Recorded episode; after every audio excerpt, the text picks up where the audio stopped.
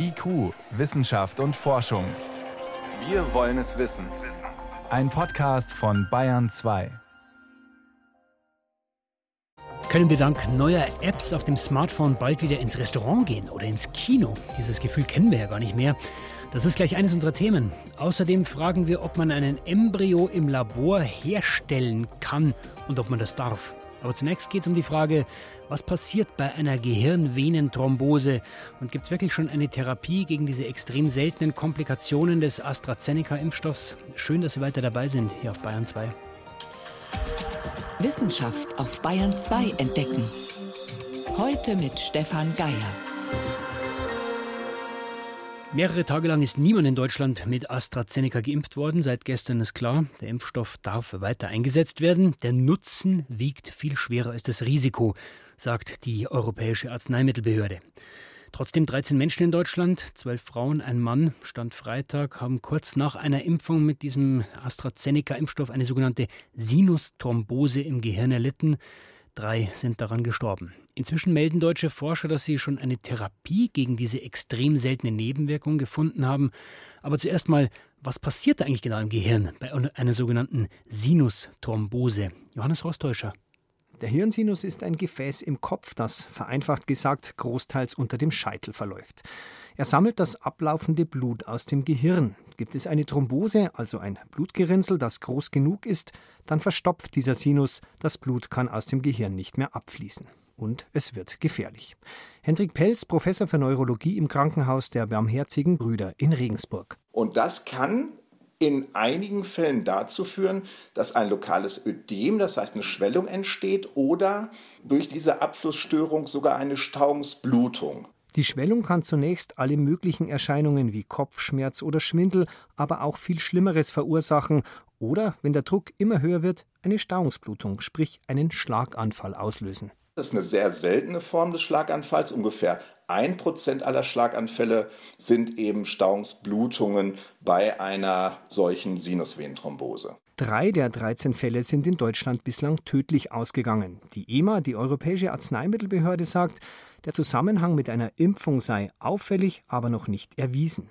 Das in Deutschland für Impfungen zuständige Paul-Ehrlich-Institut hingegen weist darauf hin, dass man in der gleichen Zeit bei ungeimpften Menschen nur eine solche Hirnthrombose erwartet hätte, spricht von einer auffälligen Häufung. Und noch dezidierter äußern sich jetzt die Deutsche Gesellschaft für Thromboseforschung, also quasi die höchste Instanz bei diesem Krankheitsbild, und das Uniklinikum Greifswald. Andreas Greinacher, Chef der Transfusionsmedizin in Greifswald, hat unter anderem Blutproben der betreffenden Patienten untersucht. Wir stehen seit Ende der letzten Woche in ganz engem Kontakt mit dem Paul-Ehrlich-Institut und standen noch am Montag in der Situation, dass wir nicht wussten, was eigentlich die Ursache ist. Die großartige Zusammenarbeit hat es uns ermöglicht, innerhalb von drei Tagen den Mechanismus zu finden, ein Testverfahren zu entwickeln, um Patienten zu screenen, die Thrombosen haben und jetzt noch eine zusätzliche Therapieoption anzubieten. Greinacher und die Gesellschaft für Thromboseforschung sagen jetzt, wir haben eindeutige Hinweise darauf, dass die Thrombosen immunologische Ursachen haben, sprich durch die Impfung verursacht sind. Greinacher sagt auch, wir können das vermutlich therapieren mit Immunglobulinen. Das ist nicht banal, aber laut Greinacher möglich. Deshalb, also wegen der Therapiemöglichkeit, empfiehlt auch die Gesellschaft für Thromboseforschung nach wie vor die Impfung. Trotz der möglichen Nebenwirkung Sinusthrombose sei der Nutzen der Impfung mit AstraZeneca weiterhin größer als das Risiko. Genau diese Nutzen-Risiko-Abwägung berechnet hat das Zentralinstitut für die kassenärztliche Versorgung in Deutschland. Nach der zwar stark vereinfachten, aber auch sehr anschaulichen Rechnung verhindert die Impfung nur mit dem AstraZeneca-Impfstoff jede Woche bei den aktuellen Inzidenzen 83 Todesfälle durch Corona bei Menschen über 60. Sinusthrombosen hat es in dieser Altersstufe, also über 60, genau eine gegeben. Ganz anders aus sieht es bei den Jüngeren, also den unter 60-Jährigen. Hier wird nach dieser einfachen Hochrechnung, das betonen die Autoren immer wieder, nur ein Todesfall verhindert, demgegenüber stehen drei oder mehr mögliche Sinusvenenthrombosen, die natürlich nicht alle tödlich ausgehen. Vor allem, wenn jetzt die Mediziner vorgewarnt sind und es möglicherweise eine spezifische Therapie gibt. Dominik von Stillfried, Präsident des Zentralinstituts.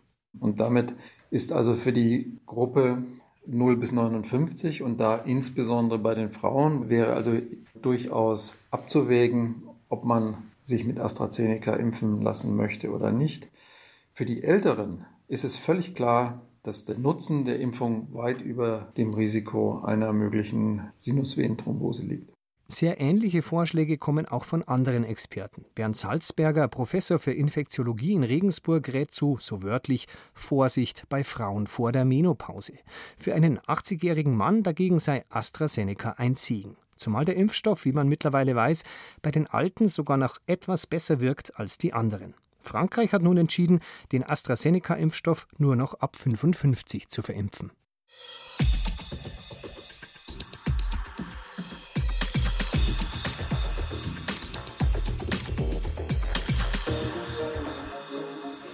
Wenn irgendwann zum Beispiel die Restaurants wieder öffnen oder die Kinos, dann müssen ja die Gastronomen oder die Betreiber viele Daten aufnehmen, viele Daten der Gäste. Das ist wichtig für die Nachverfolgung. Das geht mit der Corona-Warn-App nicht. Das ist eigentlich schade, weil die haben ja schon über 26 Millionen von uns auf dem Smartphone. Aber es geht mit anderen Apps. Luca heißt eine zum Beispiel oder andere Darf ich rein oder Bin da. Was können diese neuen Apps und lohnt sich's, weitere Apps jetzt zu installieren? Das kann ich meinen Kollegen und BR-Netzexperten Christian Schiffer fragen. Christian, welches Problem lösen denn diese Apps wie Luca genau? Wir wissen, dass bei der Gastronomie beispielsweise die Betreiber verpflichtet sind, die Telefonnummern und die Adressen von ihren Gästen mit aufzuzeichnen. Einfach für den Fall, dass wenn eine Person positiv auf Corona getestet wird, dass dann alle anderen, die zum selben Zeitpunkt in dieser Lokalität waren, informiert werden können und gewarnt werden können. Das Problem ist, bisher passiert das Ganze ganz altmodisch mit Kugelschreiber und Papier. Zum einen ist es sehr, sehr langsam, ja, und zum zweiten ist es natürlich auch ein Datenschutz-Albtraum, weil da liegen die Namen offen aus, da liegen die Telefonnummern offen aus, da gab es in der Vergangenheit auch schon Stalking-Fälle.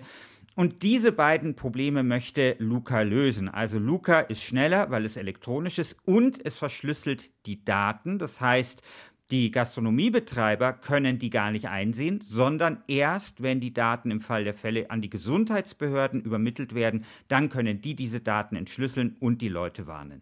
Das heißt, wenn man es mal vergleicht mit der Corona-Warn-App, die viele von uns schon haben, was sind die wesentlichen Unterschiede?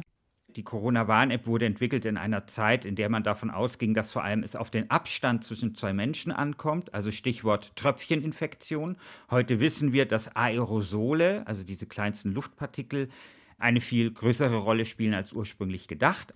Unser zweiter wesentlicher Unterschied ist, dass die Corona-Warn-App sehr, sehr datensparsam designt worden ist. Das heißt, die Daten werden auf den Geräten selbst verarbeitet. Das heißt aber auch, es werden gar keine personenbezogenen Daten erhoben. Und deswegen funktioniert die Corona-Warn-App weitgehend anonym. Das heißt, wir haben also jetzt eine veraltete App in Anführungszeichen und welche zum Beispiel wie Luca, die vielleicht besser in die Zeit passen. Kann man die nicht einfach kombinieren, dass man das Beste aus jeder Welt zusammennimmt?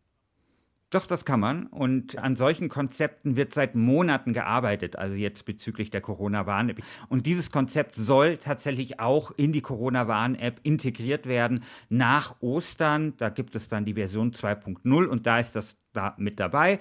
Wie wird es dann aussehen? Das funktioniert relativ ähnlich wie mit Luca. Also man kommt irgendwo hin, und man kann dann einen QR-Code scannen und dann ist man dort registriert, allerdings anonym und sollte dort dann jemand auch dort gewesen sein, der positiv auf Corona getestet wird, dann kann er eben das melden und dann wird man einfach anonym benachrichtigt, dass man eben an einem Ort war wo man Kontakt hatte zu einer Person, die positiv auf Corona getestet worden ist. Und da kann man sich natürlich selber testen.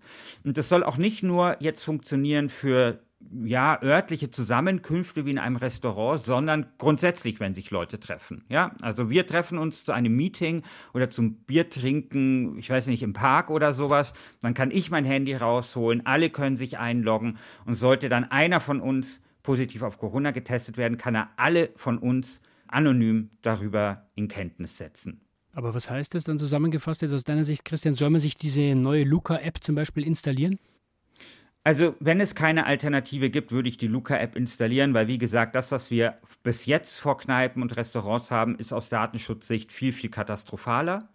Wenn aber es so ist, dass die Corona-Warn-App so eine Funktion integriert. Sollte man diese Corona-Schutzverordnung entsprechend anpassen, dass man sagt, das geht auch anonym, man kann die Leute auch anonym warnen, man muss diesen Umweg nicht gehen mit Telefonnummern und hin und her telefonieren und so weiter und so fort, dann würde ich äh, die Corona-Warn-App bevorzugen. Und da würden wahrscheinlich auch viele von uns mitgehen, weil wir die ja eh schon auf dem Smartphone haben.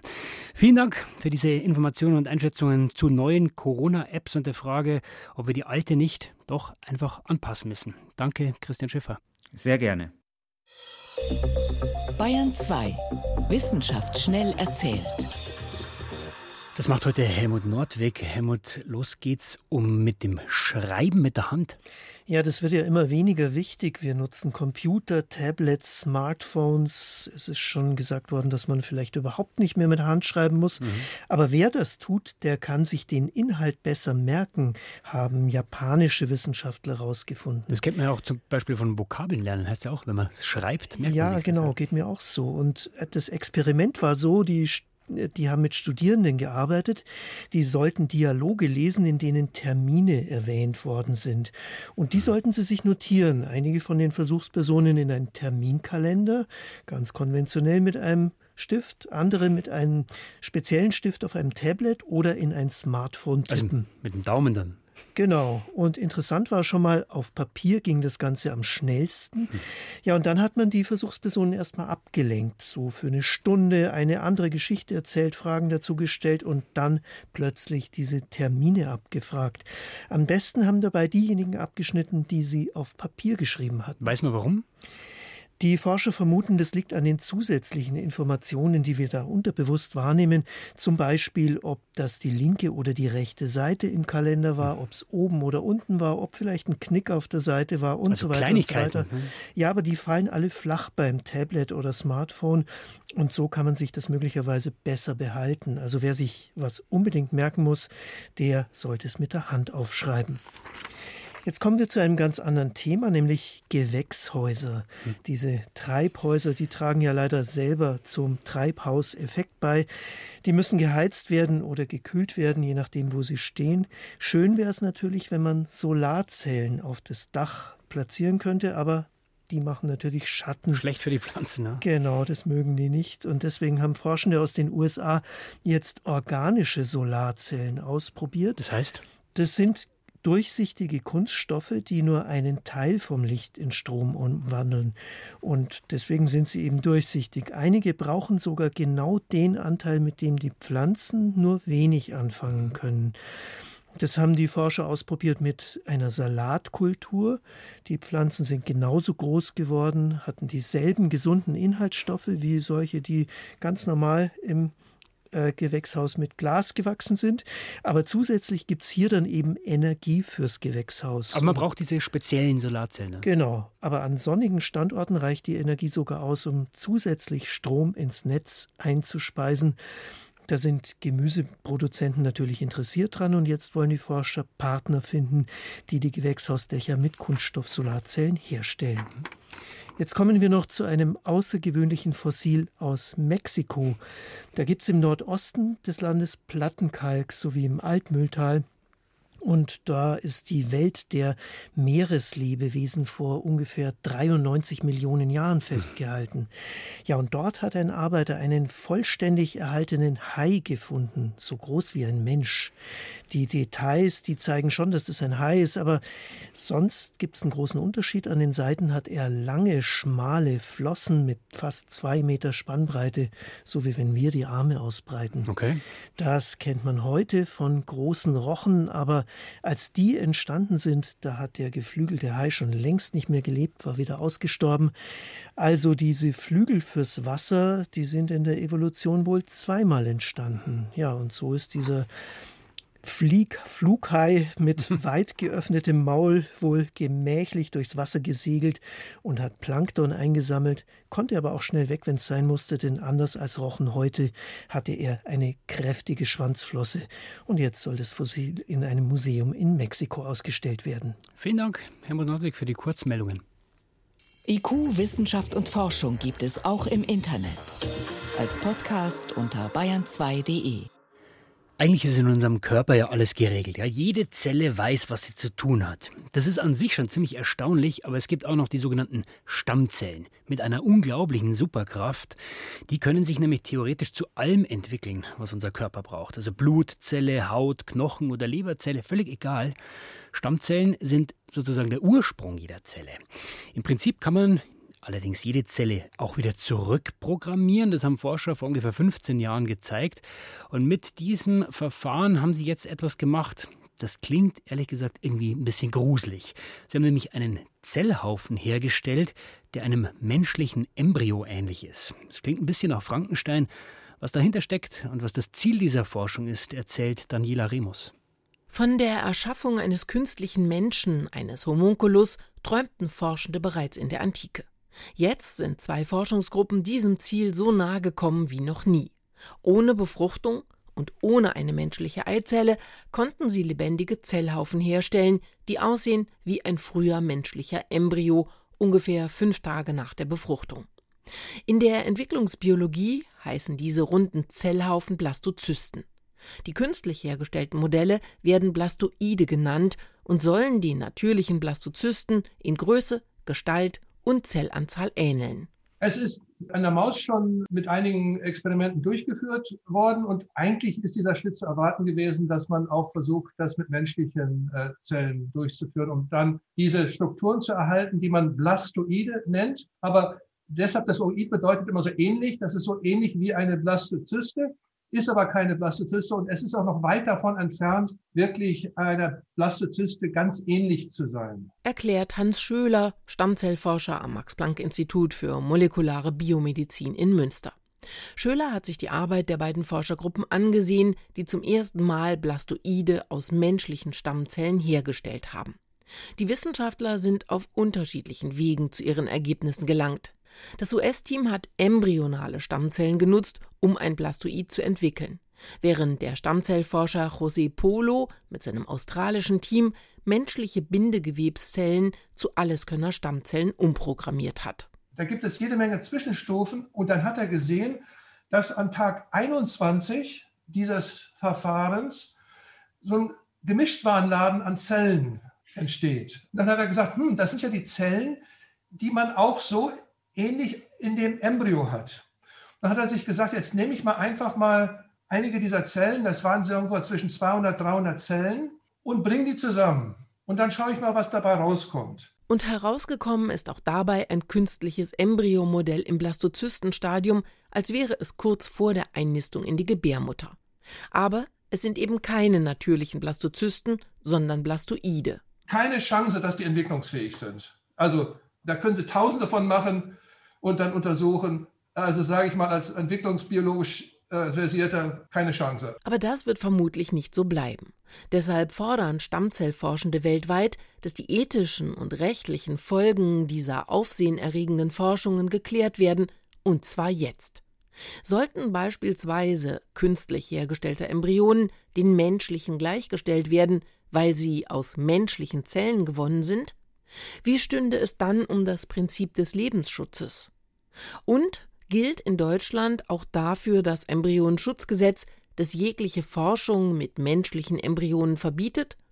Fragen an den Medizinrechtler Jochen Taupitz von der Universität Heidelberg-Mannheim. Es gibt zwei Vorschriften in diesem Gesetz. Eines äh, enthält eine Begriffsdefinition des Embryo, die deutet darauf hin, dass das Gesetz nur Embryonen schützt, die durch eine Befruchtung entstanden sind. Und das ist bei diesen Embryoiden ja nicht der Fall. Und dann gibt es noch eine zweite Vorschrift, das sogenannte Klonverbot. Das verbietet einen Embryo mit der gleichen Erbinformation wie ein anderer Embryo oder ein anderer Mensch herzustellen. Auch bei dieser Vorschrift ist sehr umstritten, ob es sich nicht nur um ein Verbot handelt, das die Erzeugung von Klonen durch Befruchtung verbietet. Streng genommen deckt das Embryonenschutzgesetz die Forschung rund um künstliche Embryos gar nicht ab, so Jochen Taupitz. Naja, ich bin der festen Überzeugung, äh, soweit ich die naturwissenschaftlichen Fakten kenne, dass diese Embryoide sich nicht zu einem ganzen Menschen entwickeln können. Also selbst wenn man sie auf äh, eine Frau übertragen würde, könnte daraus kein geborener Mensch werden. Und deswegen meine ich, dass es auch von Verfassungswegen nicht geboten ist, diese künstlich hergestellten Entitäten einem Embryo, einem menschlichen Embryo gleichzustellen, also sie dem gleichen Schutz zu unterstellen. Im Laufe dieses Jahres stehen noch weitere Ergebnisse internationaler Forschungsgruppen an. Und vieles spricht dafür, dass die künstlich erzeugten Embryomodelle in einigen Jahren tatsächlich das Potenzial haben könnten, sich wie ein Embryo zu entwickeln. Spätestens dann muss geklärt sein, wie wir ethisch und rechtlich damit umgehen wollen. Und bis dahin bleibt es irgendwie eine gruselige Vorstellung. Es ist 18.25 Uhr, Sie hören Bayern 2.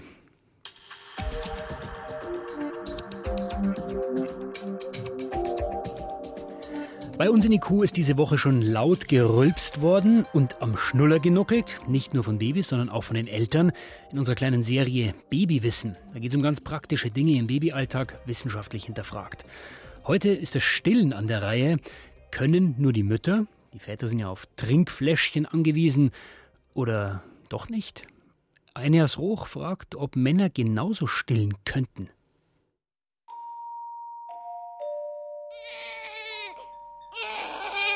Mitten in der Nacht schreit das Baby. Es ist Zeit für den Mitternachtssnack. Wir Männer können uns auf die Seite drehen und weiter schlafen, denn wir können kein Baby stillen. Oder? Zum Stillen braucht man Brustwarzen und die haben wir Männer ja. Sie sind ein Souvenir aus unserer allerersten Zeit als Embryos, als unser Körper noch nicht männlich oder weiblich war, sondern ein flexibler kleiner Rohling, der sich sowohl in die eine als auch in die andere Richtung entwickeln kann. So ein früher Embryo hat Anlagen für Brustwarzen, für alle Fälle. Eine zweite Sache, die zum Stillen gebraucht wird, sind Milchdrüsen. Es ist erstaunlich, aber auch die haben wir Männer.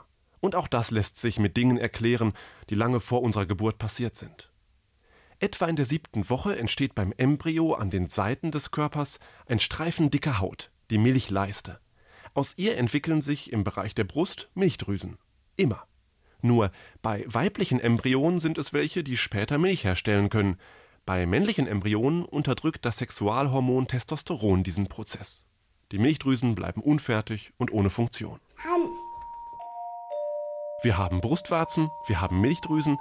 Könnte man die männliche Brust dann nicht irgendwie aktivieren? So wie es ja auch bei Müttern passiert. Bestimmte Hormone setzen bei Frauen in der Schwangerschaft die Milchproduktion in Gang. Und wenn das Baby auf der Welt ist und an der Brust andockt, dann wird die weibliche Brust durch diese Saugbewegung weiter angeregt, Milch herzustellen. Das mit dem Saugen scheint bei Männern nicht zu klappen, sagen Fachleute. Dafür aber weiß man, bei bestimmten Hormonstörungen oder wenn Männer gegen Krebs mit weiblichen Hormonen behandelt werden, kann es passieren, dass ihre Milchdrüse Flüssigkeit absondert. Allerdings sind es nur ein paar Tropfen in aller Regel. Es gibt aber Ausnahmen. 2018 wurde über einen ganz besonderen Fall berichtet. Eine 30-jährige Transgender-Frau hatte über viele Jahre hochdosierte Hormone erhalten und außerdem eine Zeit lang mit einer Brustpumpe trainiert. Am Ende konnte sie das Baby ihrer Partnerin einige Wochen lang stillen. Ihre Brust produzierte am Tag rund 200 Milliliter Milch. Ob diese Muttermilch oder Vatermilch? Jedenfalls, ob diese Milch ausreichend Fett, Eiweiß, Kohlenhydrate, Vitamine, Mineralstoffe und Spurenelemente enthielt, um eine gute Babynahrung abzugeben, ist unklar. Die männliche Brust ist der weiblichen also ähnlicher als man denkt. Stillen können Männer aber nur unter extremen Umständen und mit Hilfe eines intensiven Hormoncocktails. Im Normalfall können sie es nicht. Aber es gibt ja genügend andere Dinge, die zu tun sind, wenn ein neues Baby da ist. Und die meisten davon können Männer genauso übernehmen. Soweit war es das von IQ für heute. Am Mikrofon war Stefan Geier.